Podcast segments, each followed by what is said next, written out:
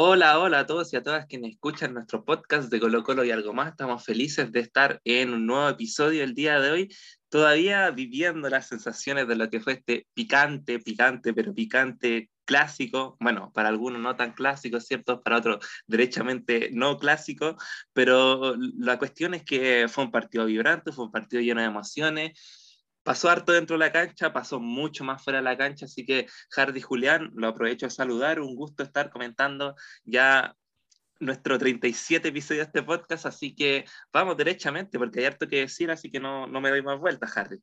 Hola, hola Hernán, ¿cómo estás? Un, un enorme abrazo, un saludo para ti también, Julián. Encantado de estar haciendo este nuevo episodio del, de este podcast que hacemos con tanto cariño y un saludo a la gente que nos escucha. Eh, hoy día domingo, ya hace un par de horitas terminó el clásico, como bien decía Hernán. Bueno, para mí sí es un clásico. Eh, y yo diría que estoy con sensaciones encontradas. Ya vamos a ir desglosando un poco lo, lo, que sucedió, pero eso sería, eso es lo que yo diría para enunciar la, el, los temas, digamos, que vamos a ir tocando. Claramente hay una cuestión futbolística y otra extrafutbolística, pero yo diría que al menos yo con sensaciones encontradas. Sí, eh, es difícil en estos momentos no tocar lo, lo, sucedido durante todo el partido, fue algo que, que se dio desde, desde, el inicio del encuentro, mucho, por ejemplo, la, los distintos actos de violencia, que como lo conversábamos antes, no fue solamente una, una bomba de ruido, un petardo que cayó por sino que esto siguió durante todo el encuentro y también en cierta forma se vio reflejado en la cancha. Y es lamentable, así que del, del encuentro como tal, en lo deportivo y en lo que debería ser lo importante y lo que se comenta, pero lamentablemente no, no se puede uno centrar en eso cuando suceden cosas graves y que afectan a nuestro fútbol. Así que pensando en lo deportivo, se, se, puede decir que fue un partido raro para Colo Colo, un primer tiempo donde nos costó mucho, mucho, mucho, donde todos teníamos esta sensación de que no, no era Colo Colo, de que estábamos viendo un equipo que no conocíamos. Y luego en el segundo tiempo tampoco fue, creo que, un gran, uno interesante, 45 minutos ni nada de eso, pero mejora Colo Colo y con un poquito con ganas, metiéndole ahí harta garra, logra empatar el encuentro. Sí, Julián, coincido. Es que yo creo que varios, varias, eh, llegamos un poco confiados al, al, partido del día de hoy. Incluso ahí comentábamos con Hardy ahora antes de, de, empezar a grabar, que incluso por ahí los jugadores, el cuerpo técnico, eh, llegan, ¿cierto? Con, con, la sensación de un Colo Colo que venía jugando bien, de un Colo Colo que venía mostrando buenas cosas, sobre todo el Libertadores, siendo, siendo bien digo, un equipo bien jerárquico, sacando adelante un partido rudo también contra Cobresal, que no había eh, complicado harto el último año en el Monumental, y, y, bueno, por otro lado, la Católica que hace rato traía varias dudas, ¿cierto? Cambio de técnico, malos resultados, eh, un punto enredado, eh, y un equipo que, que, que, no funcionaba, no lograba hacer la Católica que fue el año pasado. Así que creo que esa confianza nos pasa un poco la cuenta y, y me da la sensación a mí que todos nos vimos sorprendidos con la pobre actuación de Colo Colo, sobre todo en el primer tiempo. Eso quería sí. Perdón, Julián, eso quería puntualizar yo eh, para entrarnos ya, eh, adentrarnos ya en lo futbolístico, propiamente tal. A mí me da la sensación, chiquillos, eh, de que quizás nos confiamos en general, digo, desde los hinchas, eso también se transmite al, al, a los jugadores. Eh, creo que, que, en general hubo un poquito de confianza para enfrentar este partido, porque Católica venía mal, porque mm, nosotros veníamos por contraparte jugando muy bien. Eh, yo creo que la baja también ayer, tan repentina de Emiliano Amor, nos pasó la cuenta. Lo de Costa ya sabíamos que estaba fuera, lo de Lucero más o menos uno presuponía que también iba a ser así. Eh, a mí personalmente lo de Amor creo que mmm, me marcó una, un, una, señal de preocupación ayer, cuando yo me enteré de esa noticia, lamentable de su, bueno, no es una lesión, pero sí una molestia. Eh, y, si bien hoy día quizás no, no, quiero responsabilizar a Saldivia, porque en general creo que, insisto, ya lo hemos dicho acá, cuando los rendimientos, cuando, perdón, cuando el, el rendimiento colectivo es bajo, eh, no sé si es tan provechoso para efectos del análisis individualizarlo eh, las la situaciones, digamos, porque mm, en general todos van a ir a la baja. Pero sí creo que nos, nos faltaron mucho los jugadores, las ausencias se notaron demasiado, a diferencia quizá, bueno, ni siquiera se hace diferencia, me pasa que todos los partidos en los que nos ha faltado algún jugador titular indispensable, siento que el equipo lo ha resentido. Y de alguna manera eso se ha evidenciado también en el resultado. Ahora, eh, insisto, para cerrar la idea, yo creo que con un poquito de confianza, porque de otra manera no, no me explico, o al menos me cuesta entender eh, cómo Colo Colo se sorprendió tanto, porque vimos un Colo Colo totalmente desdibujado. Y yo no quiero tampoco, porque he visto, he leído mucho que Católica hoy día se acordó de jugar, que Católica mostró su real nivel. No, no creo, yo creo que Católica estaba en un bajón eh, que no era solamente desde la actitud de los jugadores, no creo que solamente le estuvieran haciendo la cama al técnico, sino que simplemente estaban muy nublados y que hoy día, eh, con más ganas que otra cosa, complicaron a un Colo Colo que creo, creo, y, y aquí con esto, no sé qué piensan ustedes, chiquillos, para mí el error de Opaso nos condenó. Yo creo que no solo el error en la pérdida de la pelota, que lo podía haber resarcido después, sino que además después del penal, creo que eso nos condenó y nos pegó mucho en la cabeza. El pibe Solar el primer tiempo anduvo pegando como, como, como no lo hace, porque habitualmente no hace eso, y en general el equipo se descontroló, creo yo, desde el, desde el, gol que convierte San Pedro. Sí, yo estoy de acuerdo en lo personal. También creo igual, creo fue un penal demasiado temprano, una jugada que por ahí el resto pudo sentir que era innecesaria de, de Opaso y pierde con mucha facilidad esa pelota y luego ya baja totalmente entregado y termina haciendo el penal y eso termina afectando al equipo, se nota. Yo creo que todos pensábamos que lo mejor era aguantar hasta, hasta el entretiempo y ya un poco ahí ordenarse, tranquilizarse, que era lo que necesitaba Colo Colo porque sin duda fue un golpe duro para todo el, penal y el posterior gol de, San Pedri que, que, nace de esa jugada con Opaso. Y siento que también hay un poco de responsabilidad en el técnico. Nosotros somos defensores de Gustavo Quintero y esto no, no es una crítica tampoco letal, ni una crítica fuerte, ni nada, sino que en cierta forma hay cosas que uno no entiende, como la, la titularidad de Santos, que, que es, es, es, difícil entender porque tuvo 45 minutos donde no, no fue un aporte, donde lo observamos todos, pero demasiado lento, impreciso, no podía controlar un balón y estuvo en cancha 45 minutos que Colo Colo regala un tiempo, o sea, Colo Colo pierde un tiempo sin poder generar juego en ataque, si no me equivoco no rematamos al arco en el primer tiempo y se entiende un poco por este, esta, esto de tener a Santos ahí en cancha, que uno lo puede defender, uno lo banca porque claramente es un jugador de Colo Colo y se tiene que bancar, pero no, uno no entiende cómo después de que además se mencionaba que la opción era Zavala, Volados y Solari, que al final después termina funcionando mucho mejor Colo Colo con ese ataque que, que, con, el, con el otro. Y por ahí siento que también hubo un poco de, de insistir con un jugador que, que, no muestra mucho y que en un partido importante como el de hoy no, no le puede entregar tanto, tanto poder o tanta confianza. Pero por ahí también siento un poco que estuvimos a la baja en la banda derecha, ¿no? Oscar Opaso con, con Saldivia nada, tampoco nada personal contra ellos, pero como tú dices, Hardy, el, el equipo estaba abajo, entonces por ahí quizás las individualidades, las individualidades perdón, más bajas del club también se sienten en estos momentos y se, y se desmarcan del resto, se notan más, porque yo no siento que Católica tampoco haya realizado un gran partido, ni que, ni que fue una maravilla, ni que se acordaron de jugar como, como se dice. Sí siento que tuvo jugadores que, que rindieron bien, Orellana hizo un gran primer tiempo, Leiva también, eh, Cuevas, y, por ahí destacaron realizando ataques interesantes, pero también porque Colo Colo no lograba acomodarse, estaba golpeado, como lo mencionamos antes, golpeado por el, por el penal, y sobre todo esa misma banda derecha, ¿no? que el mismo paso que estuvo bastante impreciso hoy y que no era, la, no era lo que nos tenía acostumbrado, o sea, había recuperado un poco su nivel. Y por ahí el factor yo creo que también entre la confianza, yo creo que llegaron con confianza y también un poco de presión porque se calentó mucho el partido durante la semana. No sé qué opina Hernán. Sí, eh, coincido en gran parte de lo que dices tú, Julián, y, respondiendo un poquito a lo que mencionaba Hardy, yo creo que son de esos partidos que ya traen ciertas condicionantes, ¿cierto? Eh, de, de, de Colo con varios jugadores Em, piezas clave en este 11 que Quinteros viene probando y viene aceitando hace rato, ¿cierto? Amor, que, que ha sido, de hecho, fue el mejor del partido pasado, uno de los pilares fundamentales de la, defensa.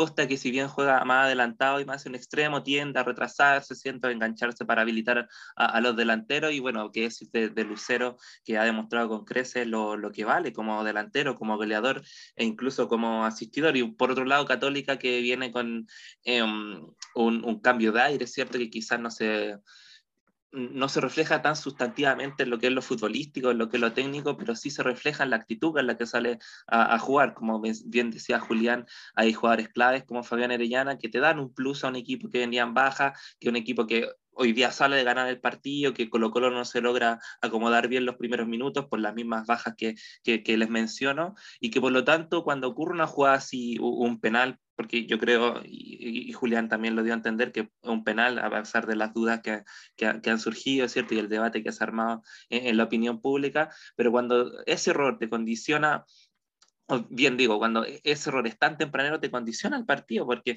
Colo Colo obviamente que trae, las que trae todas estas dudas que te menciono, se cae anímicamente eh, de visita además con Católica jugando un partido de, eso, de esos que te levantan la moral, porque hay Católica que se fue encima, que tuvo eh, tres o, cuatro bien claras entre el primer tiempo y, el inicio del segundo, entonces son partidos que, que completamente tú lo podís pensar toda la semana de una manera, pero ocurre esto en los primeros minutos y te cambia el chip tanto para Colo Colo como para, para Católica. Eh, así que, Julián, perdón, que me perdí de, se me olvidó la, la, pregunta que me dejaste dando vuelta porque me quería contestar la Hardy primero. Entiendo, no. O sea, más que una pregunta era saber si en general también pensaba, pensaban que un poco este, este ambiente, esto picante que se dio durante la semana, más allá de las declaraciones de Falcón en general, porque al final Falcón inició una que terminó en declaraciones de, de todos lados, hasta jugadores como Lepe, que son ya generaciones antiguas en la Católica ídolos, terminaron hablando del tema también por el otro lado, Bartichotto, que si un poco esto afectó a, lo sucedido en cancha, en lo futbolístico, obviamente, no en lo otro. Ah, Gracias, gracias Julián por la aclaración. Como, eh, tratando de, de, de, sortearla o darme otra idea, se, se, me fue completamente. Así que sí, yo, yo creo, mira, eh, es un partido que hace rato, yo creo que tanto desde Católica como desde Colo Colo, se siente diferente. Eh, es un partido que el último año adquirió un, un gusto especial. Em, hemos debatido aquí en el mismo podcast de que qué tan clásico se está volviendo el partido con Católica en la actualidad, teniendo en, en consideración lo que ha pasado, la, la supremacía que ha tenido Colo Colo sobre la U de Chile eh, en la otra vereda, entonces es un partido que hace rato genera mucha expectativa, que lo vienen pensando los de equipo hace rato y que obviamente, bueno, Falcón dice algo picante, ¿cierto? Tiene, tiene esa pachorra que nosotros le conocemos bien, es bien uruguayo para sus cosas. Entonces yo creo que a mí la sensación que me da es que Falcón sabe que este es un partido clásico, pero claro, para ponerle ese condimento, para que los jugadores lo vayan a buscar de otra forma, a, el, dicho a que le gusta jugar mucho con, con, la hinchada en contra, ¿cierto? Cuando lo putean, que eso les da ánimo. Entonces yo creo que Falcón... Eh, se la sabe por libro, muchas, a, pesar de que, de que muchos lo, lo tomen por iluso, lo, lo, lo tomen por eh, poco experimentado. Yo creo que Falcón insisto, como futbolista uruguayo se la sabe toda y calentó y, y, condiciona también el partido, como les venía diciendo. Eh, es otro factor que se suma a, a, esto y obviamente afecta completamente en el desarrollo, o más que en el desarrollo, en cómo lo abordan desde el inicio, tanto los jugadores como la hinchada, porque digámoslo, o sea, la, la frase Falcón dio de comer para la prensa y dio de comer para varios desaparecidos del fútbol que, que, opinan solo en esta instancia, ¿cierto? Que, que nos recordamos por otras cosas, eh, le, le, da de comer y lo saca a la palestra y, y obviamente que la prensa y, y, y las redes sociales sacan esto para eh, para iniciar este debate que, que a, a, todos nos gusta de alguna manera, ¿cierto? Que es comentar y hay calentar, hacer la previa, de, de, de, medirse un poco antes de empezar, así que creo que sí, completamente entra el partido ya con un sabor diferente a partir de esta declaración. Oigan, antes de pasar a lo y seguir con el tema, porque también es inevitable que el tema mm, de las declaraciones y todo eh, no nos lleve, ¿cierto?, a lo que pasó finalmente con lo de los incidentes. Para mí no hay una relación, no hay una relación entre lo que dijo Falcón y los incidentes, en ningún caso. Yo creo que abordarlo desde ese punto de vista simplifica la y, y evade la responsabilidad que tienen quienes organizan el espectáculo. Pero bueno, en fin, ya vamos a entrar en eso. Pero antes de pasar a eso, yo quería dar algunas eh, conclusiones que a mí me deja este partido en lo futbolístico. Y, y, no sé si ustedes ayudan, porque, o sea, no sé si ustedes, eh, perdón, me, me, expresé mal, no sé si, me, si coinciden. A ver si me ayudan con lo que voy a decir. Primero, muchachos, yo creo que eh, es cierto que es difícil individualizar los rendimientos cuando el colectivo anda mal, pero lo que pasa en este caso es que hay jugadores que sostenidamente vienen a la baja. Por ejemplo, lo de Saldivia. Ah, yo siento que Saldivia, o sea, me da mucha lata porque fue un tremendo jugador, aportó mucho en Colo Colo, en un momento era un, el, titular indiscutido, era él, y, veíamos que lo acompañaba, si estaba Barroso o Inzarralde, pero eso ya fue. Hoy Saldivia siento, no sé si les pasa eso, que no transmite seguridad a sus compañeros. Eso me pasa a mí, que siento que cuando Saldivia tiene la pelota, se ve nervioso él y se ve nervioso sus compañeros, que de pronto no saben si picar o quedarse al espacio. Hoy día igual tuvo un par de pelotazos largos buenos, pero lo vi muy inseguro, muy, muy inseguro. Em, lo de Santos también acá lo hemos defendido. Yo creo que quizá hoy día no era el mejor partido para evaluar a Santos, pero ya el margen no existe. O sea, Santos ha estado al debe cada vez que ha entrado y, es difícil sostenerlo mucho tiempo más. Claro, yo creo que él va a seguir jugando quizás porque Quintero lo ve como el suplente idóneo para Lucero, pero a mí me parece de verdad que ya lo de Santos es insostenible. No, no, no sé si da para seguir incluyéndolo en, como titular en algún partido. Yo creo que eh, a la luz de lo que pasó hoy preferiría ver a Oroz quizás en esa posición. Otra cosa, eh, bueno, ya ustedes lo destacaron, partidazo de Maxi Falcón, pero partidazo, o sea, Frente Patriótico Maximiliano Falcón. Em, yo siempre lo digo, el peluca mide un metro 78, 79, eh, pero tiene mucha fuerza, mucha fuerza siempre que se enfrenta a delantero. Yo recuerdo solo una vez en la que se enfrentó a un delantero más potente y más grande que él físicamente y que perdió, y que fue con el de, de Silveira, ¿se acuerdan? De Ñublense, cuando Ñublense nos ganó en el Monumental. Em, Lamentable tarde. Sí, pero salvo eso, eh, siempre se, se, ha visto sólido frente a este tipo de jugadores y hoy día sacó de sus casillas a San Pedro. Lo sacó de sus casillas porque San Pedro debió irse expulsado antes de, la, de, la, agresión, entre comillas, que genera su expulsión, que para mí no era esa la segunda amarilla, la segunda amarilla era mucho antes.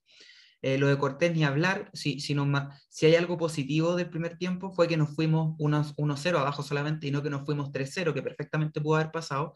Entonces quiero destacar a Cortés. Eh, y otra cosa también que yo quiero, ya con esto termino creo que Quintero se, a mí me pasa que, que Quintero se nubla en estos partidos.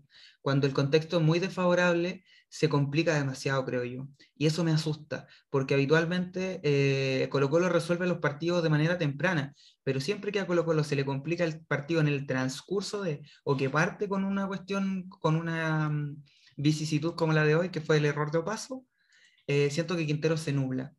Y, eso me, genera una incomodidad porque siento que ese nerviosismo también él lo transmite a sus jugadores.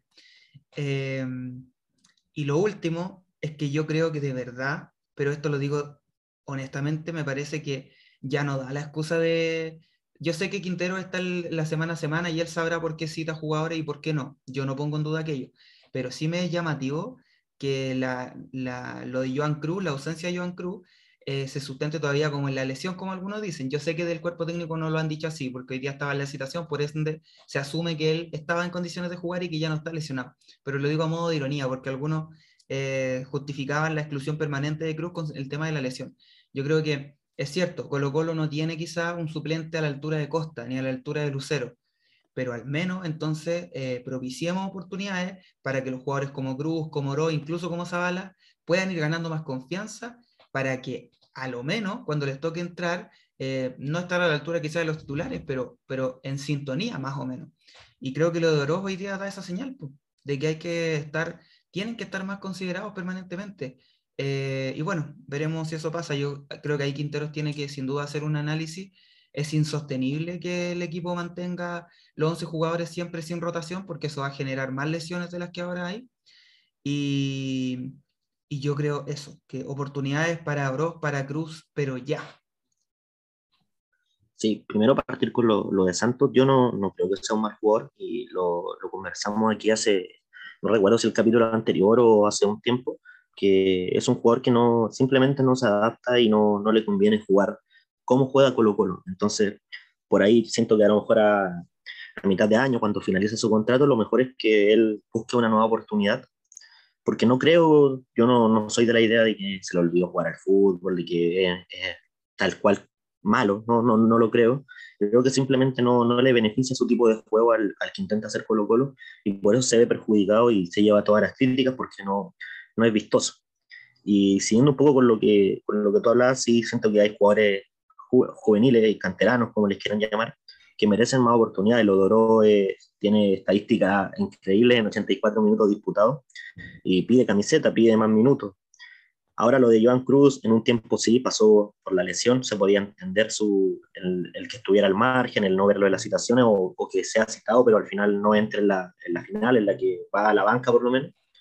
Y ahora pareciera que simplemente es decisión técnica, porque no entra en la situación y no en la final y, y Quinteros parece que prefiere a, Carlos Villanueva, parece que ese es su jugador de, reemplazo a, Costa cuando, cuando no está para tenerlo en la banca.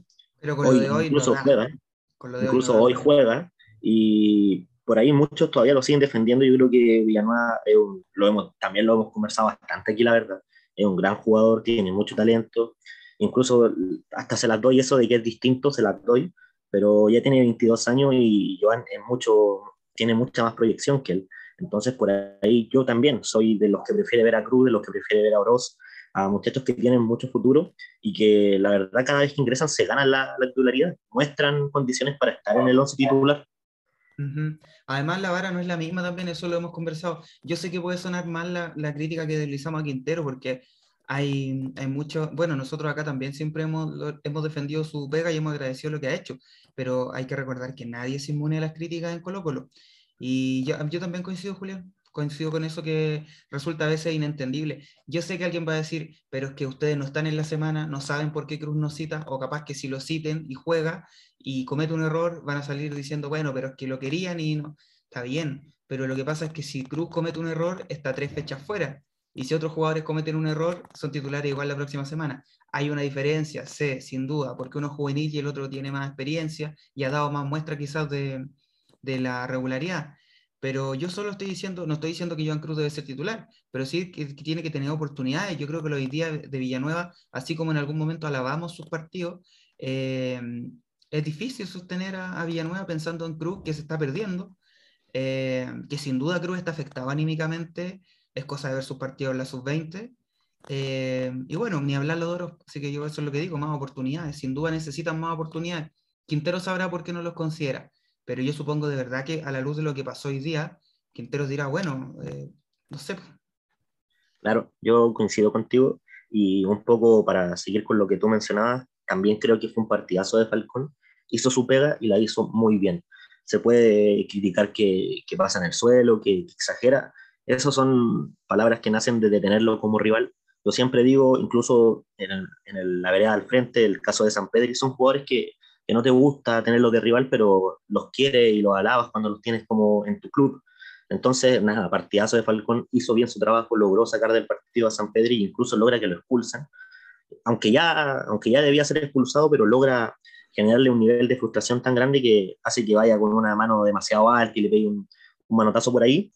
Y un poco para seguir hablando de, cada jugador, siento que Pabé y Fuentes para mí estuvieron bajos y era al menos de los que yo esperaba. Teníamos un medio campo que que funcionaba muy bien, por ahí quizás los complica un poco cuando no está Costa, o quizás qué pasó hoy, pero siento que no, no, no lograron ser esa dupla tan, tan potente y tan, tan fuerte que tenemos ahí. No sé qué, qué opinas, Nan. Mira, yo creo que, para, recopilando un poco los, los, nombres que ya hemos tocado, creo que, claro, hoy día Saldivia tiene, tiene un, partido más, más regular de lo que lo, habíamos visto, bien digo, anteriormente, pero que está, sigue siendo condicionado, eh, también mi palabra favorita del día, las condiciones, sigue siendo condicionado por el, lo que viene mostrando anteriormente y, como dices Hardy, creo que el equipo lo siente, uno como hincha lo siente, lo, lo ve, ¿cierto?, desde la, comodidad de esta visión que tenemos desde la televisión y, que lamentablemente hoy día no le entrega garantías y, no está a la altura de lo que viene mostrando Emiliano Amor, que, que debe estar para mucho y, me incluyo en el top 3 de, los mejores jugadores de este Colo Colo actual y de los más importantes, ¿cierto? Que, que lo hemos sentido cada que, cada vez que no está.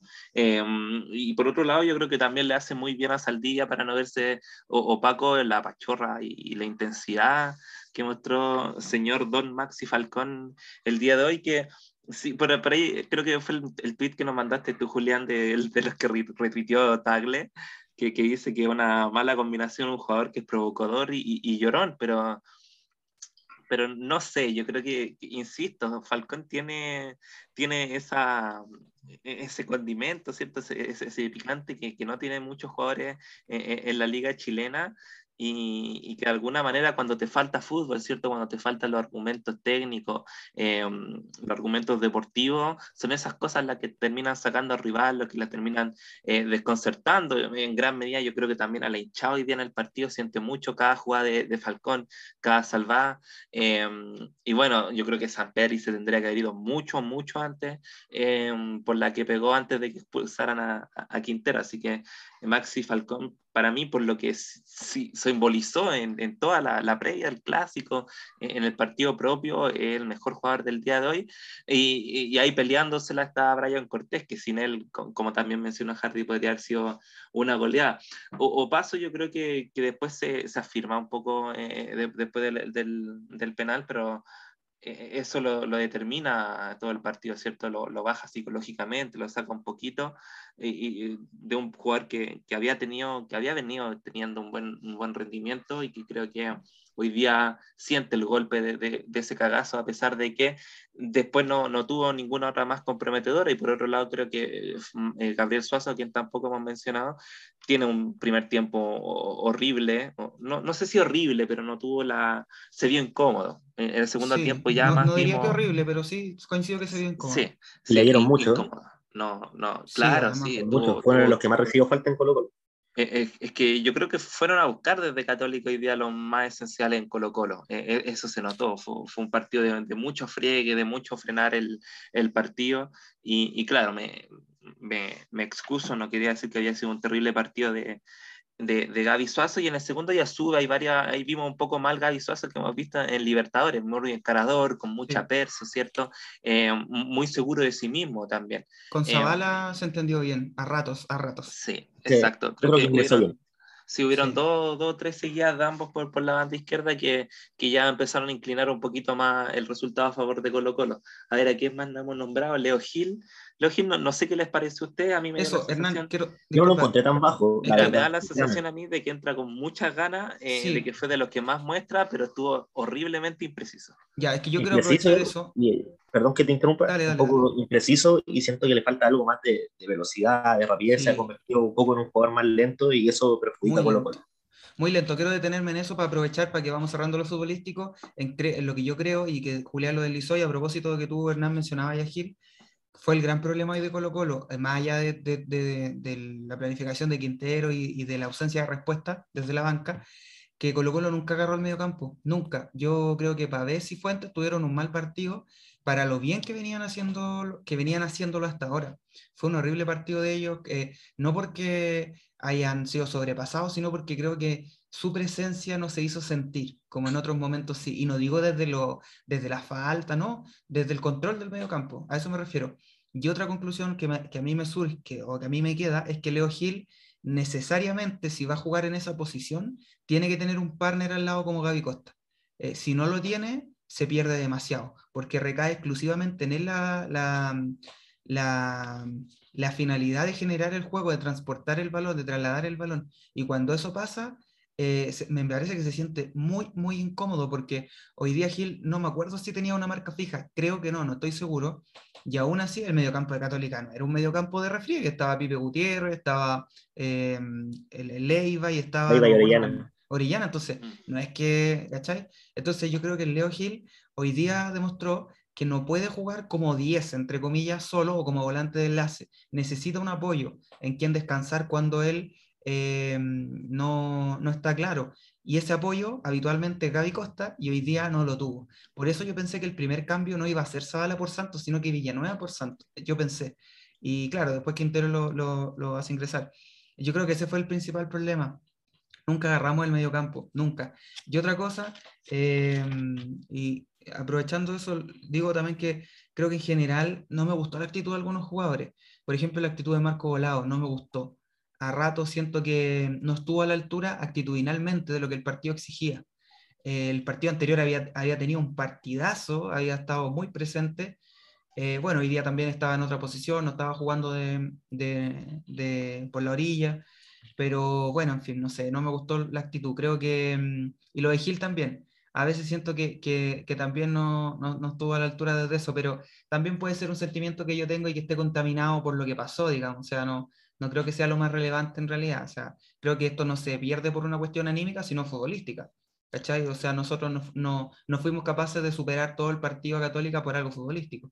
Eh, no sé si tienen que decir algo más respecto del tema de la pelotita, sino para que nos metamos de lleno en lo otro, porque ahí creo que hay mucho que decir. Mira, ¿Podría agregar un poquito? No sé si Hernán igual. Sí, yo quería agregar un poquito que... solamente. Ah, ya. Yo en general, eh, un poco, para que le dé Hernán primero y después yo digo algo. sí, perdón. Es que para quedarme con lo de volados, porque creo que, que hemos, lo, hemos sentido como, como equipo eh, la irregularidad de volados, porque el, lo decía Hardy, la semana pasada había jugado un buen partido, contra la calera estuvo muy enchufado, pero pasa que, bueno, lo vimos sobre todo al principio de, del campeonato, muy bajo, entonces un jugador que, que sube en cierto momento, y creo que el campeonato pasado también pasa algo similar, sube en cierto momento y cuando el equipo lo requiere para un partido clave, cuando entra como titular de nuevo, baja y mantiene esa baja y después vuelve a tener un par de, de, de, de encuentros buenos y, y, nunca hemos visto como en el último tiempo al menos un Marcos Volados que sea regular, que se hace jugar veloz, que te eh, desborde por la orilla, que envíe el centro atrás o que aproveche una, un rebote en el área. Entonces creo que nos ha sentido no, mucho esa, esa irregularidad de, de Marquito. Sí, bueno, yo quería agregar un poco que consideraba hoy las tres bajas que tenía Colo Colo que las tres son importantes. Yo siento, y lo que trabajó Quintero, era hacer un, un once titular que, que se entienda, que, que, todo funciona a la perfección. Y siento que cuando perdemos un jugador, o en este caso tres, se nota demasiado. Y por ahí también pasa un poco la baja que tuvo Colo Colo. Perder un jugador importante en la saga defensiva con humor y que además es importante, importante perdón, para la elaboración de juego a la hora de salir jugando desde atrás. Es, es duro perder un, Julián perder un jugador como Costa, que por más críticas que reciba, por más que lo traten de, de displicente, nosotros también en algún momento somos muy críticos con él, es un jugador que te aporta cosas que otros no, y que lamentablemente en el plantel de Colo Colo no hay. Y bueno, lo de Lucero también lo, lo hablamos bastante aquí, es un jugador muy que importante. es nueve, pero también es un jugador muy importante para la elaboración de juego. Lo defendimos cuando se le criticó por, por no marcar muchos goles, pero entendíamos que él daba la posibilidad de que Colo Colo hiciera goles, de que otro jugador en una opción de ataque crea, generara y hiciera un gol. Entonces, yo creo que cuando Colo Colo pierde tres jugadores y los tres claves y además los tres en cada línea del, de la cancha, en cada lado, en cada sector, como le quieran llamar, es, un golpe duro y, y, se sienta así, más aún como tú dijiste, Hardy, cuando una de las bajas es el día anterior, en, en, el último entrenamiento y un poco se siente ese golpe de como de último, último minuto, cuando ya estaban prácticamente todos listos para ir al partido, sale un jugador, entra otro y además, como tú dices, uno en el que quizás los compañeros se nota que no tienen mucha confianza o que se sienten un poco en, inferiores al tenerlo en cancha, eh, se siente ese golpe y creo que también por ahí pasa un poco, Colo Colo tiene un, un equipo de 11 jugadores que, que es una maquinita, que funciona muy bien cuando están los 11 y que se hace difícil salir desde el minuto, desde el minuto uno o desde el inicio del partido a buscar el, el encuentro sin tres. O sea, eh, por ahí yo entiendo un poco la, la baja de Colo Colo y siento que no, nos pasa la cuenta no tener jugadores tan importantes. Yo quiero eh, solamente también refrendar eso, Julián, porque siento que el Peluca, y con mayor razón destacar lo que hizo el Peluca hoy día, que cambiado de posición, eh, jugando por la izquierda, que es donde habitualmente se veía más, más complicado, lo hizo muy bien. A rato subió con el balón. Es cierto que se demoró en entregarla, pero no se complicó tanto. Y defensivamente estuvo impecable, ni hablar. Se resbaló una vez, creo, y, y pero eso es una cuestión fortuita, digamos. Eh, ¿Y por qué lo digo? Porque con mayor razón, al no estar Emiliano Amor y al estar fuera de posición el Peluca, me parece que es más admirable aún lo que hizo. Y sí, es, yo creo que es la mejor demostración para quienes aún tenían duda, son pocos, pero aún tenían duda de la importancia de Emiliano Amor en este equipo. Eh, es cosa de ver el partido de hoy día. O sea, la primera salida de Colo Colo siempre es por el lado de Emiliano Amor. Y, y Colo Colo hoy día no la tuvo. Eh, y, y, esto no es criticando al Peluca, ojo, porque insisto, el Peluca se la arregló como pudo pero es distinto el funcionamiento y en las pelotas de Denías ni hablar, o sea, parece que Leo Gil se puso una venda para patear los tiros libres porque, bueno, no quiero ser injusto con él, pero digo, eh, perdió la referencia, si esa es la verdad. El Leo Gil el, el, siempre busca a, a Amor, de hecho hay una que busca a Saldivia, no sé si se fijaron, segundo sí, palo pasado, y quedó pasado, exacto. Bueno, en fin, de todas maneras, eh, yo creo que igual hay que agradecer el esfuerzo de los jugadores. Mira, no quiero ser tan injusto con Leo Gil, con Fuentes, con Pavés, con Solari, eh, porque creo que venían haciendo muy buenos partidos. Leo Gil venía dentro de todo al alza, a pesar de, de las críticas que le hacemos, venía mostrando cositas interesantes. Eh, y hoy día anduvo bajo, pero creo que el equipo en general anduvo bajo. Por eso yo creo que si algo me preocupa, por sobre el resto, individualmente hablando, quizás es lo de Saldivia, que yo creo que es el tercer central fijo para Quintero, y a mí no me parece que conforme pasen los partidos se le vea más sólido lamentablemente creo con el dolor del alma, como todos los colocolinos que en algún momento, eh, cuando estaba Saldivia en su mejor momento, digamos, vibrábamos al verlo jugar, creo que no, no, evoluciona con el paso de los partidos. No, no sé si involuciona, pero al menos no evoluciona, no sé si me explico. Y eso me parece preocupante, porque no veo una mejoría en él y no sé si la va a tener. Esperemos que así sea, obviamente. Y chiquillos, miren, yo creo que entremos de lleno. Bueno, lo positivo yo creo que coincidimos es el empate. Eh, lo de Cortés, que nuevamente está, da, cuenta del buen momento que está pasando, más allá del error que comete en un momento, y sobre todo la entrada de Oro, que Oro con ese gol marca presencia y dice, aquí estoy, estoy para ser alternativa, estoy para que me consideren ahora ya. Eh, eso yo creo que es lo positivo, coincidimos. Pero quiero pasar a lo negativo. No, y golazo, a todo esto y golazo. como la agarró de sobre pique. A cualquiera se le va las nubes Sí, sí. A mí, por ejemplo, lejos. ¿Y Hardy? Dime. Un poco supongo que quieres pasar a todo lo, lo, extradeportivo, ¿no? Sí, porque acabo de ver que salió una declaración de Exacto, por lo mismo te lo digo. Exacto. Porque lo acabo de leer y es una vergüenza. vergüenza, vergüenza. me parece, estoy de acuerdo contigo, vergüenza. Yo hace 20 minutos dije que eh, era, era sin, sin haber leído este comunicado, que porque el comunicado salió hace poquito, o al menos yo no lo había leído cuando dije eso, que atribuir la responsabilidad al peluca o las declaraciones de la semana por cultivar o incentivar un, un, ambiente de este tipo era enormemente simplista. Pero nunca esperé que una institución como Cruzado hiciera eso en un comunicado oficial. Y es lo que hicieron. Yo creo que comentar un poquito lo que pasó, eh, porque lo primero que quiero decir, chiquillos, y abro el, el debate con esto, es que basta de los sesgos en las críticas basta, porque hay mucho sesgo eh, ligado a cuestiones socioeconómicas, por cierto que lo hay, en torno a las críticas que se hacen con la hinchada. Porque yo les aseguro que si lo que pasó y hubiese pasado en el Monumental, o incluso hubiese pasado con la hinchada de la U, esto estaría dando la vuelta por todos los medios de Chile en este momento, pero por todos los medios.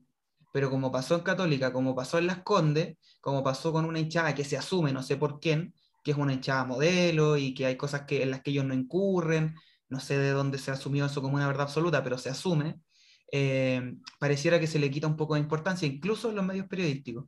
Entonces yo creo que lo primero es distanciarse de ese sesgo de clase, que me parece que, que va eh, ineludiblemente asociado a la crítica que hacen los medios más masivos. Y por ahí yo creo que hay que partir demitificando un poco eso. Porque insisto, muchachos, de verdad, si esto pasaba en el Monumental o en el Santa Laura o donde sea que juegue la U, porque no sabemos dónde va a jugar, eh, estaría dando la vuelta por todo Chile. Estoy totalmente de acuerdo y de verdad pensé que era un, un comunicado parodia, que era una página de broma, porque lo que dice la Universidad Católica es muy grave. Primero, es una mentira, hay evidencia que la, la presenta Valladares y Marchand de que la, la seguridad no fue la correcta, no es la, la misma que, que, hay en todos los partidos, como dicen ellos. Las mismas cámaras de seguridad están tapadas, entonces hay alguien que supone que tiene que estar viendo esas cámaras y no se da cuenta de que no está captando nada, de que están tapadas. Eso es una mentira y, bueno, no, no creo que, yo entiendo que la hinchada visitante no podía estar, lo entiendo totalmente.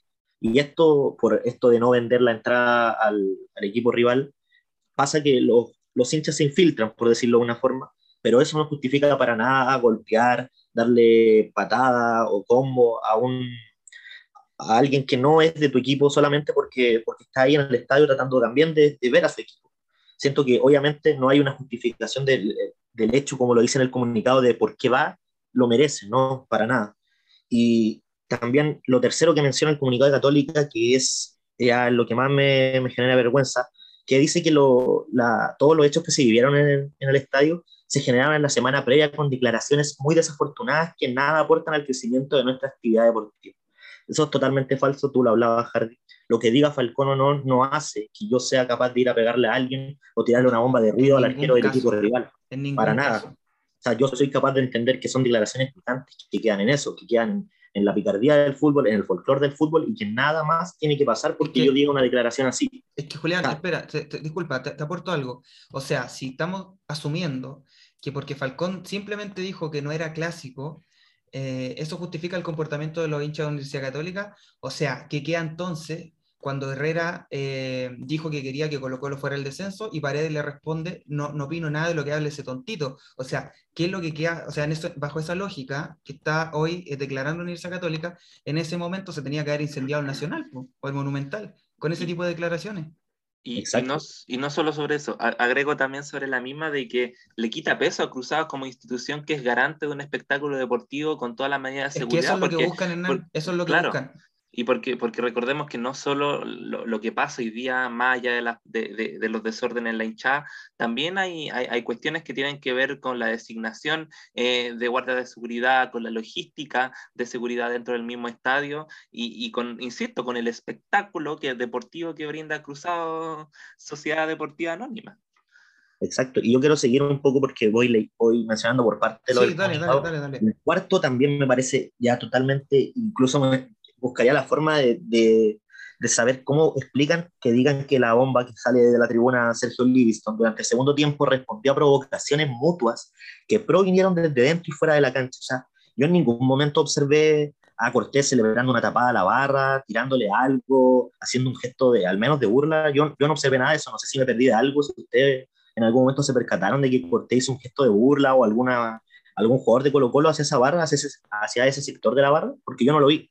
Y ellos dicen que esta bomba de ruido, que además es en el entretiempo, o sea, Cortés recién se va a ubicar, y le lanzan eso y ellos lo justifican como que no hubo provocación.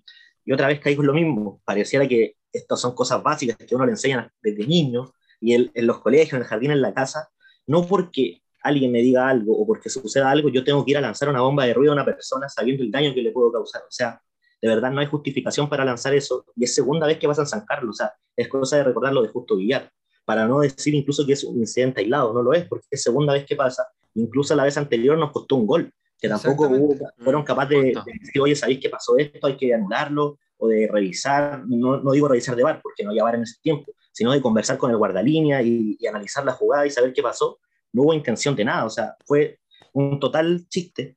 Y además, luego cruzado en el, el punto 5 y, y 6 y 7 ya que vienen, prácticamente dicen que, que Valladares y marchamiento, ¿no? o sea, que ellos están dando una declaración de un robo, de desaparición de ropa y de herramientas de trabajo, y que esa no está basada en ninguna prueba y que ellos prácticamente están mintiendo, y textual, como dicen, acusaciones graves, irresponsables y al voleo.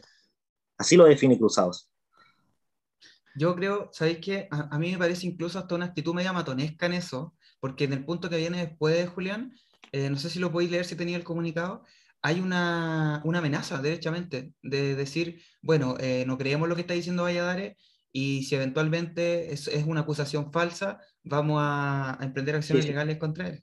Lo tengo aquí. Una vez finalizadas las investigaciones correspondientes, nos reservamos las acciones pertinentes contra quienes resulten responsables, aplicando, también habla aquí de lo, el derecho de admisión contra quienes seamos capaces de identificar por sus hinchas. Y luego dicen, también nos reservamos el derecho de ejercer las acciones legales correspondientes por denuncias calumniosas.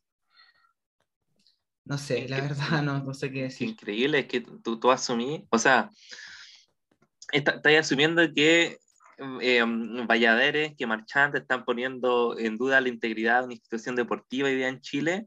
Claro. ¿Para pa qué? ¿Como para llevarle la contra a Católica solamente? Exacto, es que eso es lo que hay detrás. Es, como es... para justificar lo que pasó hoy día deportivamente. Ya, mira, a ver, yo creo que hay, que hay, que ordenar un poco las cosas. A ver, lo primero, eh, es no, a ver, si nosotros vamos, a, vamos entonces a asumir esta postura de que una declaración en la semana justifica una actitud de este tipo, eh, entonces, todo lo que se ha hecho hasta ahora, los intentos que se han hecho por contrarrestar la violencia en los estadios, están en la dirección errada. Porque todos los discursos, a propósito de lo que pasó en Chile y lo que ha pasado en el extranjero, por ejemplo, cuando pasan este tipo de situaciones, se encaminan en la dirección de que hay que identificar a los responsables y que hay que sacarlos del estadio, que hay que endurecer las medidas. Y en ningún caso en que hay que evitar las provocaciones de los hinchas, es que el gol, es que la declaración, es que esto, entonces yo creo que eso es lo primero, hay que ponerse de acuerdo, porque cuando pasó el lamentable y triste acontecimiento de México, eh, la opinión universal de la prensa era que no había ninguna justificación, ninguna. ¿Se acuerdan ustedes que se decía que al parecer los hinchas, algunos de los dos hinchas en, tenían un episodio anterior en el que se habían disputado, ¿se acuerdan? Pero, pero se hacía hincapié a la vez en que no había ninguna justificación para poder eh, sustentar la validación de un comportamiento así. Y yo creo que lo que está haciendo Católica es eso. O sea, es decir, bueno, lo que hicieron se lo merecieron básicamente. Entonces a mí me sorprende de verdad. O sea, yo no sé si el, comunicado lo escribió Miguelito, eh, pero a mí me sorprende mucho la desfachatez con la que ellos eh, atribuyen esa responsabilidad en este momento. De verdad que quedé muy, muy sorprendido. Sorprende la verdad y a la vez no sorprende, yo creo, y lo digo desde ya una, una visión personal. Juan Tagle para mí no, es una persona respetable y no lo digo porque, porque me haya bloqueado ahora por, por exigirle un poco una respuesta, porque comparte tweets que claramente también incitan a la violencia. O sea, si es por su comunicado, lo que él está haciendo en su cuenta personal, entonces da paso para que, no sé, cuando ellos vayan a, allá prácticamente le hagamos lo que queramos los jugadores de Católica. Exacto. Y cuando no es así... ¿Por qué no le damos un botellazo en la cabeza a Tagle y se anda retuiteando weas? Claro, ¿por qué, ¿por qué, no filtramos los datos personales de Tagle y hacemos algo malo? No. Sí, siempre la semana. Claro, y aquí lo digo también un poco para, porque entiendo la rabia del hincha de Colo Colo, entiendo porque además cargamos con un estigma de ser el equipo que tiene hinchas ladrones, que tiene hinchas cogoteros, que tiene hinchas delincuentes, cuando no es así. Y por eso pasan estas cosas. Pasa que Juan Tagle se cree con el derecho de poner en duda declaraciones dadas por Valladares, que es una persona seria, que ha hecho un trabajo serio y hasta ahora correcto. Lo mismo con Marchand. Pero se cree en una tribuna como de que esto representa en un club que, que tiene antecedentes, entonces nosotros vamos a negar todo en vez de asumir con autocrítica, saben que nuestra barra se equivocó, el partido estaba caliente, pero porque ellos se lo tomaron así. Como el mismo Falcón dijo, es cosa de ellos cómo se tomen mis declaraciones. Y es verdad. Yo, ah. para mí no me va ni me viene debatir si Católica es clásico o no. Lo voy a conversar con amigos eh, y en buena, quizás un poco de repente mala por ahí, pero no me voy a poner a atacarlo ni, ni a hacer un acto de violencia por una cosa tan básica como si tu rival es clásico, ¿no? O sea, la declaración es tan callampera como ellos dicen, es tan nefasta, entonces no le den importancia, hubiera pasado colado lo que dice Falcón. si dicen ellos que es un aparecido, entonces no pesquen lo que digan. Es que eso, Julián, mira, ya la declaración, en, en la esencia, la, la idea que, que, existe, que subyace esta declaración, ya es una idea bastante cuestionable y en mi opinión totalmente errónea en la dirección en la que se plantea, que porque se dice algo se justifica o se explica el comportamiento de una determinada manera. Ya esa cuestión que hay detrás de lo que ellos dicen no, no tiene mucho sentido. Pero además, si quisiéramos entrar en el fondo, que reitero, me parece que no hay que entrar, pero ya, pero para hacer el análisis, Falcón simplemente dijo que no era clásico. Eso dijo. ¿Cachai? O sea, en su esencia la declaración es medio absurda eh, y al hecho que puntualiza con mayor razón. o sea, no, yo creo que es una manera burda de justificar una irresponsabilidad que pudo haber terminado peor, ojo, porque hay un video en el que golpean a un hincha eh, y que pudo haber terminado mucho, mucho peor. Había hasta un personaje de ahí de la televisión queriendo involucrarse en ese hecho, lo que me parece aún más cuestionable. Eh, y bueno, no sé, yo de verdad creo que esto sirve quizás para ir desenmascarando ciertas ideas que se han ido instalando en la, en la, opinión pública deportiva en torno a que Católica es un club modelo, es un club que hace las cosas bien. Yo no estaría tan seguro, acá lo hemos dicho. Eh, y no me quedan dudas con este tipo de declaraciones. De verdad que no. no yo quiero puntualizar en algo. Sí. Lleva un poco que Falcón en ningún momento hace una crítica o se burla de los hinchas de Católica o de los jugadores de Católica. Él pone en duda algo deportivo. Exacto, eso es, lo que yo decía. Si es clásico, no, eso es totalmente deportivo, o sea, eso no es tema de Él no dijo, no sé, poniendo el caso de la Garra Blanca, mejor que los cruzados. No, nunca dijo algo de barras, nunca dijo algo de hinchas, nunca los catalogó de alguna forma. Simplemente dijo, y bajo su percepción personal, porque también después lo dice Quintero un poco de forma más elegante, que Valer era un partido más, más importante, que, que tiene cositas interesantes, pero que también no lo siente como clásico como tal. Y lo dice incluso alguien que estuvo en la, en la vereda contraria. Entonces, cuesta entender esto porque Falcón nunca hace una crítica a ellos como tal, sino que habla simplemente que para él lo deportivo no es clásico y a lo mejor él ya en el tiempo que lleva en Chile siente que la U es el único clásico de Colo Colo, listo, y es su opinión y punto. Lo, tú lo puedes putear por redes sociales lo que quieras, puedes escribir un testamento, gastar todos los caracteres de Twitter y de Instagram, decirle lo que quiera, pero más allá de eso no, no, tiene que quedar. O sea, como decía Hernán, le dio de comer a la prensa y al hincha de Católica por, por una semana. Es que eso es, porque la, la, bola mediática que se arma no, no, es, no lo causa Maxi Falcón, o sea, Maxi Falcón no anduvo todo el día usando sus cuentas de Instagram que se van a andar diciendo puta que vale callan para la católica, pues bueno, sino que el final la prensa, páginas bien sensacionalistas como Red Gold, por ejemplo, que le van a buscar declaraciones, no sé, a Rivarola, que le van a buscar declaraciones eh, a Lepe y todo, yo creo que todos los que alguna vez jugaron un clásico opinaron esta semana sobre lo que había dicho Falcón, sobre qué tan clásico era, la historia, en redes sociales peleando, ay, Cobreloa, y, y, no sé, y el clásico con Magallanes salió al baile, todo, entonces yo creo que esta bola mediática no la arma Falcón, o sea... No, pero es que, oye, ¿sabéis qué? Hernán, disculpa que te interrumpa, es que yo creo que, que debemos dejar de discutir en torno a esto porque es una obviedad, no, no, nosotros lo estamos desglosando para el, para el análisis de la gente que nos escuche y todo, pero digo, es una obviedad, es darle más importancia a algo que, que, que realmente no tiene ningún sentido, porque no tiene ningún sentido ningún sentido asumir que lo de hoy día en parte se explica por lo de Falcón. O sea, ni si, no tiene ningún sentido. Ni siquiera si estuviéramos atribuyéndole un comportamiento dentro de la cancha como una provocación, que en ningún caso fue así.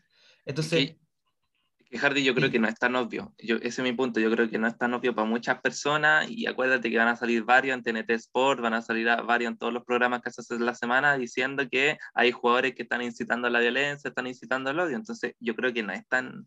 Para nosotros, eh, obviamente, insisto, para, nosotros, para, nuestro espacio, para mucha la gente que nos escucha, mucha gente que disfruta y ve fútbol del campeonato chileno, eh, eh, es una estupidez salir a, a explicar por qué Falcón no está incitando al odio, pero es que insisto, yo creo que hay muchas personas hoy día que tienen la libertad absoluta, tienen espacio en programas, que ve mucha gente para decir que los jugadores van a estar incitando al odio, que están incitando a la violencia, ¿cierto? Y, para sacar reportaje en televisión y para sacar notas y, toda la weá sobre que hoy día el momento que está pasando el fútbol chileno, no sé. E, eso yo creo, Harry, que... que sí, pero no, ¿sabía lo que yo...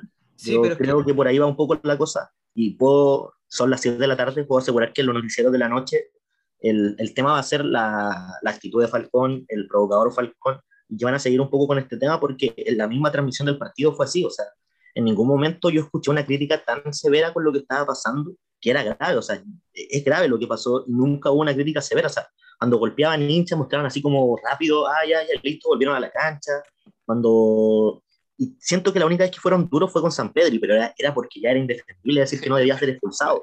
Y porque fue como el minuto 100, pues, Claro, pero bajo la, la, bomba de ruido, incluso Palma como que prácticamente guardó silencio. O sea, en, en esos cinco minutos le escuché decir una, una frase y, y, prácticamente todo mirando esto que estaba pasando, que es terrible.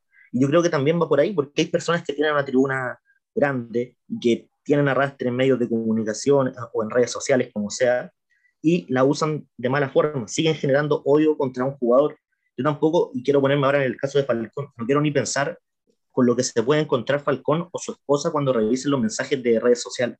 Deben tener amenazas de muerte, deben tener cosas graves, y eso también no, no entienden. O sea, yo, yo no, no es que, que sea doble cara, pero respeto como persona a Valdemar, más allá de lo que le puse en Twitter, porque pero lo respeto como persona igual, pero siento que él está incitando a la violencia también. Él hace que la gente se siga tirando contra Falcón y lo mismo Juan Tagle al darle RT o retweet, como le quieran decir, a todas estas publicaciones que son en contra de Falcón. Entonces tampoco parece que no entienden el punto, o sea, no entienden que deben parar, que la única forma de parar es criticar y entender que la gente de tu equipo se equivocó y listo, ya está. Nosotros en un momento fuimos críticos con lo que pasó en Antofagasta, con lo que pasó en la Supercopa, porque fue horrible, o sea, no nos representa para nada cómo se ha comportado tampoco el, hincha de Colo Colo en el último tiempo. Y eso no significa que no podemos hablar, no significa que tenemos tejado de vidrio, porque nosotros en ningún momento validamos la violencia, en ningún momento. Incluso un capítulo lo, analizamos también para largo lo que pasó con Colo Colo y con el cuidado que merece. Pero cuando ya pasa que pareciera que cuando lo hace un club es terrible, cuando lo hace otro mm, se puede entender, eso me preocupa.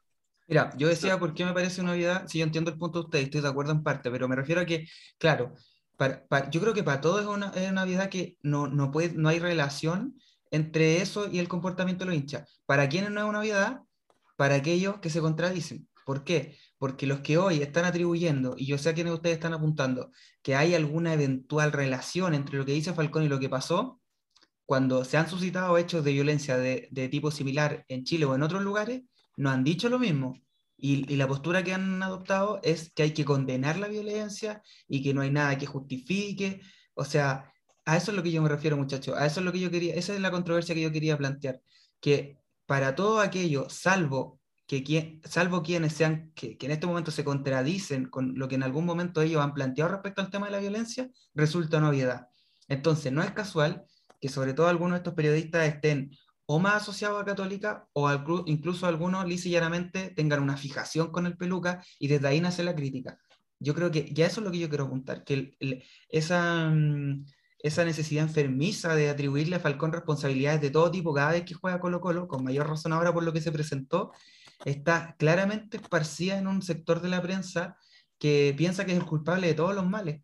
Pero si los periodistas siguieran la lógica que ellos mismos, insisto, ellos mismos han sostenido hace un mes atrás con lo que pasó en México, con otras situaciones, eh, bajo esa lógica hoy día no tendría ningún asidero esa relación que están queriendo plantear y que plantea Cruzado en su comunicado.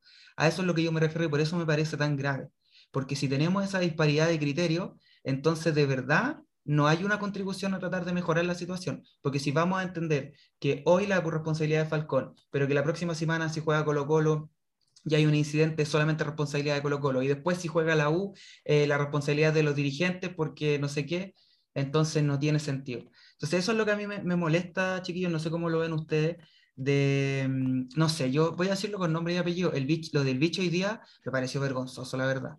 Eh, primero diciendo que Falcón había simulado los golpes, después diciendo que la, o, antes de eso diciendo que la primera, la segunda parilla de Falcón, que, que no se la ganó, digamos, esa que, que pega la patada a Saldivia, ¿se acuerdan? Que ni lo había tocado. Yo no sé hasta dónde da esa fijación por tratar de desmarcarse, de decir algo que pueda favorecer a Colo Colo, hasta el punto de desvirtuar lo que está pasando en el partido, porque eso es, o sea, cuando tú no ves, una patada evidente, estás desvirtuando lo que estás relatando.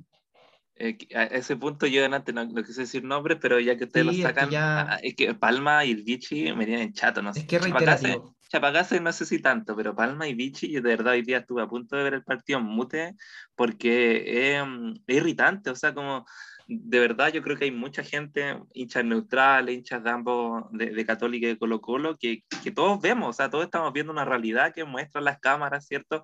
Que, que muchas veces ni siquiera se puede prestar para interpretación y, y creo que hay una hazaña especial de, de Palma, del Vichy contra ciertos jugadores, eh, en específico hoy día contra Falcón, y, y, a eso iba adelante también, porque esta gente, estas personas son las que finalmente comunican lo que está pasando, son comunicadores deportivos, entonces cuando estas personas tienen ciertas fijación con algunos jugadores, cuando estas personas tienen disparidad de criterios, como tú mencionas, Hardy, eso ayuda, e insisto, a agrandar esta bola mediática, a agrandar lo, lo que dijo Falcón, porque cuántas veces ya intervinieron en el partido a decir, ay, qué tan clásico es esto eh, para usted, lo que dijo tal fulanito en la semana, después en TNT Sports ahora media hora decir clásico no es clásico, entonces por eso insisto en que a veces y es necesario, súper necesario jardín este debate, pero no es tan obvio porque hay comunicadores que crean opinión, que crean sentido en la audiencia, que están diciendo este tipo de barbaridades que, como tú decís, de alguna manera eh, desvirtúan la realidad y que no aportan nada a tratar de evidente, sí hay un problema de violencia hoy día en, las barras, hay un problema de violencia en la sociedad en general, pero estas personas, mientras sigan ah, eh, eh, aludiendo a ciertos jugadores, a ciertos comportamientos de la hinchada y no digan, puta, ¿por qué no nos sentamos a hablar de por qué hoy día de verdad hay una violencia estructural en el estadio, en la sociedad? Que eso es, eh, eso creo que nos suma, creo que nos suma y termina por irritar y termina de decir, puta bichi, te tenemos caleta de respeto, pero no te quiero escuchar ni una vez más relatar un partido Colo Colo. Es que no puede partir un programa como TCT con Manuel de Cesano diciendo es que había hinchada visitante que llegó infiltrada. No puede partir así. No. puede partir así si tu discurso un mes atrás y tres meses atrás y lo que él siempre dice em, es que no hay por qué agredir a una persona con una camiseta diferente, ¿cachai?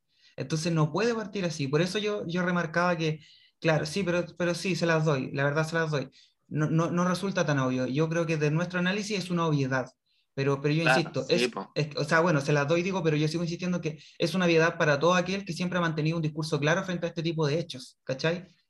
Pero no, sí, no sí, se entiende, claro. Sí, es el tema, pues, y bueno, de, de Tesano cada vez pierde más credibilidad para mí. Mira, porque... a mí, y porque además no podía decir ya, ¿por, qué se metieron hinchas de Colo Colo? Y no decir por qué hoy día Cruzados, como la institución tan seria que cree representar, no tiene algún filtro, no, no tiene, además con, con un aforo, esto no es nada modo burla ni nada, pero un aforo más reducido que en otros espectáculos que se juegan en Nacional, que se juegan en el Monumental, que mucho más gente. Entonces, ¿por qué en ese aforo más reducido yo no tengo las condiciones necesarias para saber que no hay hinchas de Colo Colo que se infiltran para, con todas las revisiones que hacen afuera del estadio para ver un buen que mete una camiseta al Colo, ¿cierto? Que viene vestido de otra manera. Entonces, también, o sea, insisto, todas las partes están sumando hoy día para quitarle responsabilidad a la institución de Cruzados como la organizadora y, e insisto, como la garante del espectáculo deportivo.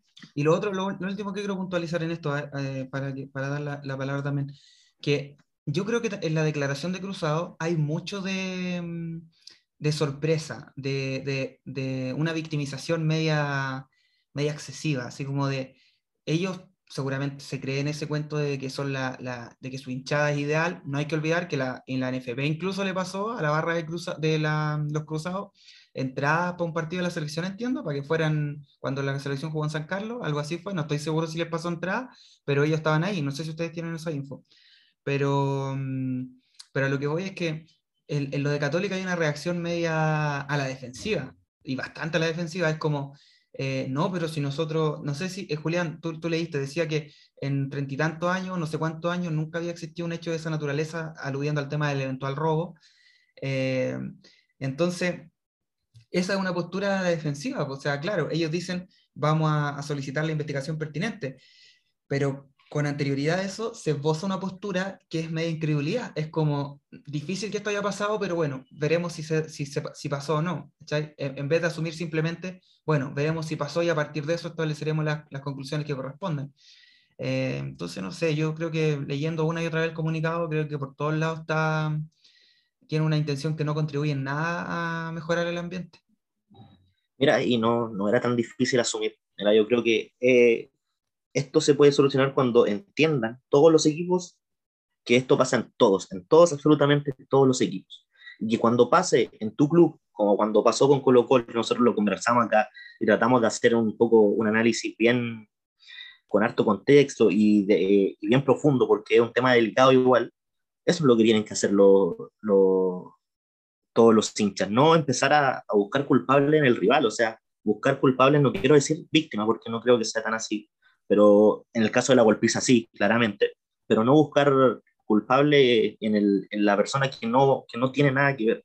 Yo lo repito, para mí Falcón, para mí las declaraciones de quien sea, ojo, las declaraciones las pudo dar el jugador más experimentado de Colo Colo, el que más títulos tiene, o la pudo dar el más joven, y aún así sigue siendo una opinión personal que la tienes que respetar, te gusta o no y siento que eso no, no, va a generar violencia. Yo creo que es un tema delicado y Cruzado está faltando el respeto de verdad, está pasando límites con una declaración que, que no me sorprende, sí me, me, genera molestia y más aún viendo la actitud de Tagle, que ahora me estoy dando cuenta que borró todo eso RT que había hecho en Twitter, porque prácticamente ahora también está dando tribuna, le comenta a otro, a otro periodista, le pone que que hay que ser cuidadoso y él no fue cuidadoso al, al estar tan enojado y, y, yo lo entiendo a lo mejor, estuvo finalizado el partido y desde el resultado y desde todo lo sucedido, a lo mejor se metió a Twitter y, y hizo todo eso, pero ahora báncatela, o sea, tú también fuiste responsable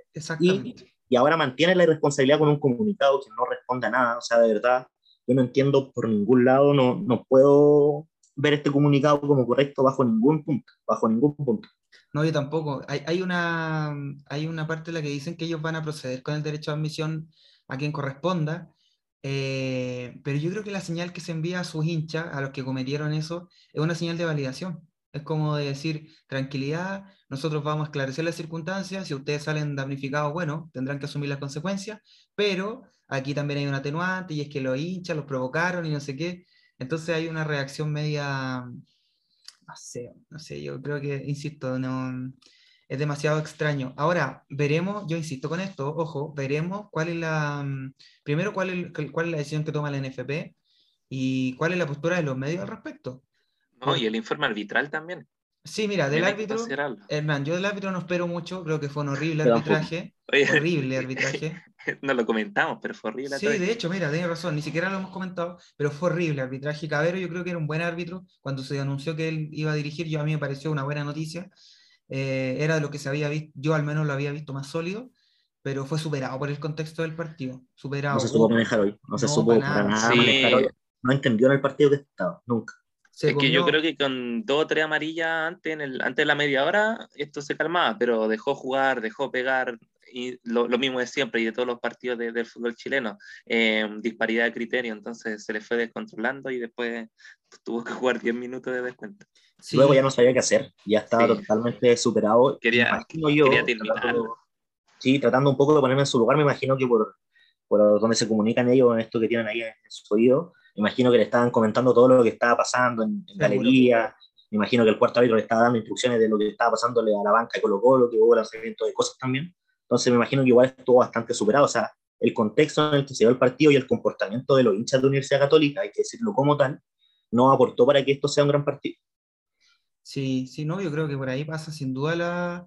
Si aquí el comportamiento fue eh, eh, responsabilidad de, de, los hinchas de Universidad Católica que agredieron a los hinchas de Colo Colo, o sea, eh, no se trata de, evadir la responsabilidad, pero, pero no sé, no... Bueno, en fin, yo creo que solo para lo del árbitro, para cerrar eso, eh, hubo diferencia de criterio, la amarilla con la que termina expulsando a San Pedri no era ni siquiera para amarilla, eh, y la que antes sí era para, doble amarilla, no le puso amarilla, hubo una falta de Gutiérrez que tampoco puso amarilla, una falta de Solari en la que puso amarilla, que Solari ni siquiera toca al jugador de Católica, eh, muy extraño, muy extraño el arbitraje de Cabero. Yo no, no quiero creer que Cabero quiso perjudicar a Colo Colo ni nada de eso. Simplemente creo que se vio superado por el partido, lo que es peor, creo yo, porque me parece que no estuvo a la altura del carácter necesario para dirigir un partido de este tipo. Ahora puede ser factor que, el que se preparó por días para el partido era Bascuñán. Sí, y luego por llamado de Conmebol, a última hora entra Cabero con todo este equipo. Puede ser también que le jugó un poco en contra de eso. O sea, él no está preparándose para, para un clásico para el partido contra la Universidad Católica y luego de un momento a otro le dicen ya tienes que ir, por ahí puede ser que también por eso se, se le vio superado. Oye, solo no quiero dejar pasar algo, cabrón. Yo no sé si estoy seguro que la, la validación de la conducta de... A ver, la molestia por las declaraciones de Falcón y esta validación que se hace en el comunicado, me, me pierdo un poco. ¿No viene acaso del mismo club que apodaba a su entrenador hasta hace tres días como pelado termo y que le celebraba precisamente esas conductas provocadoras? ¿O me Celebrar, celebrar los goles en cara de, los rivales, ser efusivo, Exacto. estas declaraciones de no ser y tirar, con, tirar para todos lados. El mismo club y, y, ahora parece que se olvidan un poco de lo que pasó hace semanas, porque tampoco fue hace meses. Sí. del, somos como el River como somos como el Boca de Chile, lo que dijo Parot después del partido, que estaba jugando contra el mejor equipo de Sudamérica. Claro, ahí se equivocó porque era del mundo en realidad, pero bueno, cualquiera se equivocó. Bueno, pero insisto, nos, basta, yo... basta con ser el más grande de Chile. yo creo que... Mira, eso pueden aspirar ellos, entonces... no, o sea, que la gente que no escuche que no, no, no sé qué, como que todo un, un, llanto, un desahogo colocolino, o sea, nosotros también fuimos, y lo, lo mencionó Julián, y quería rescatarlo también e, e, insistir en eso. Cuando ocurrió lo de Colo Colo en Antofagasta, en partidos anteriores, nosotros al tiro fuimos al grano, eh, a, a, hacer un análisis de, de, de, por qué estaba ocurriendo, más que un análisis, a comentar, ¿cierto? A, a buscar algunas respuestas de por qué eh, los hinchas, la hinchada se comportan de cierta manera en, en, en los estadios, pero hoy día no aporta nada, pero nada, pero cero análisis lo, lo, que, lo que deja entrever Cruzado, lo que deja entrever algunos jugadores y, bueno, alguna parte del hinchada también. Así que... Esa es la diferencia, Hernán, porque nosotros lo hicimos. Uno entiende, porque aquí hay, una, hay que separar la consideración de la violencia en términos políticos que uno puede tener de los actos de violencia que vemos a diario o incluso en el deporte. ¿Cachai? Son cuestiones muy diferentes.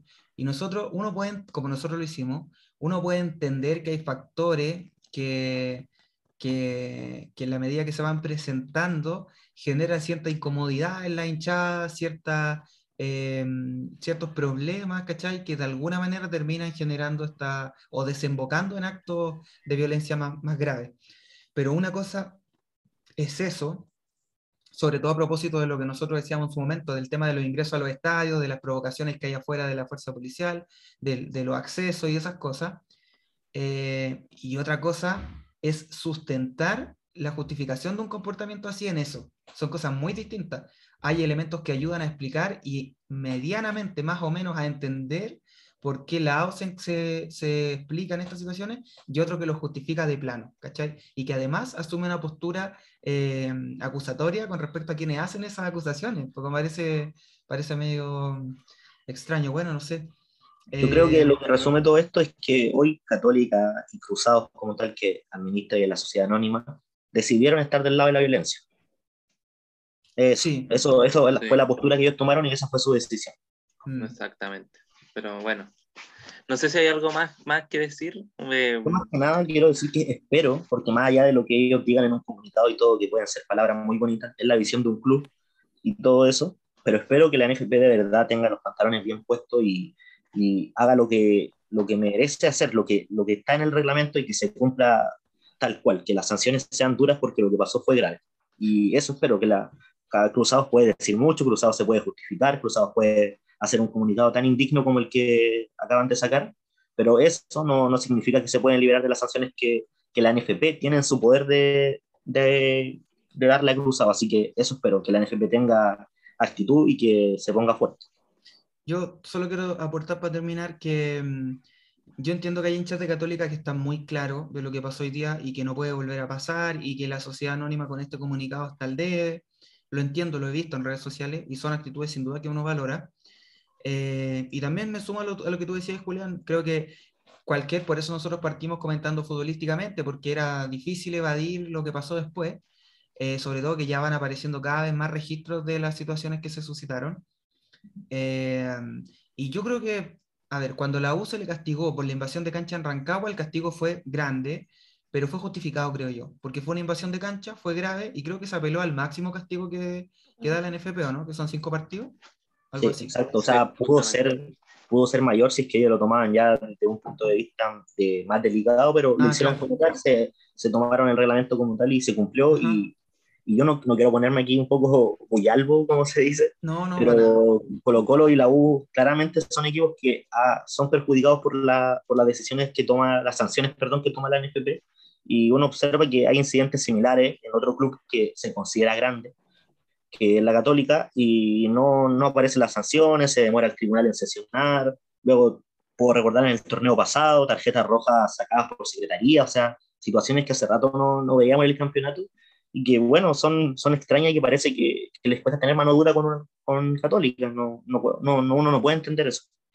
Sí, eso yo, para cerrar la idea, quiero eh, lo mismo, o sea, hoy día se generó en primer lugar el petardo a Cortés, que estuvo muy cerca de Cortés, que, que lo pudo haber herido más gravemente, eh, y que los disminuyó en ese momento, yo me imagino que, o sea, cuando uno está al lado de esos petardos suena muy, muy fuerte, muy, muy fuerte, no sé si alguno de ustedes ha estado, pero es muy, muy Sí. fuerte, y me imagino que sobre todo eh, para un jugador de fútbol que está muy concentrado, sobre todo antes de empezar el partido, eh, esa cuestión te desconcentra, pero por completo, o sea, bueno, en fin. eh, y que es difícil recuperar la, la- la concentración, a eso me refiero, ¿cachai? Pasó eso, pasó lo de la agresión a los hinchas en la tribuna, pasó lo de mm, esto de que algunos hinchas ingresaron con rastrillo y cosas de ese tipo. Eh, Tiraron lo- silla a la Tiraron banca. silla, eso iba a decir también Hernán. Creo que le, llegó una Jason Roja, lamentablemente. Uno se ríe, pero bueno, en fin Las cámaras Eh, tapadas. las cámaras tapadas, eh, periodistas de algunos medios partidarios de Universidad Católica, eh, afines y partidarios de Universidad Católica, acusando a, eh, o señalando dónde estaban los hinchas colocolinos para que fueran agredidos por parte de los otros hinchas de Católica, eh, estas declaraciones medias tibias, estas acusaciones en torno al, robo, a la pérdida de algunos objetos, eh, la protección que tuvo que hacer el staff de Colo Colo de algunos medios partidarios de Colo Colo porque querían también agredirlo a ellos. Son muchas situaciones, muchas situaciones. Y, y no es que se tiró algo a la cancha que ya hubiese sido grave, sino que fueron muchas más. Bueno, veremos cuáles son las medidas. Yo creo que esto va a sentar un precedente. Se castiga con la, con la forma que corresponde, digamos, que de acuerdo al reglamento y todo, o se es más liviano con la sanción y va a marcar un precedente para las otras hinchadas también. Veremos.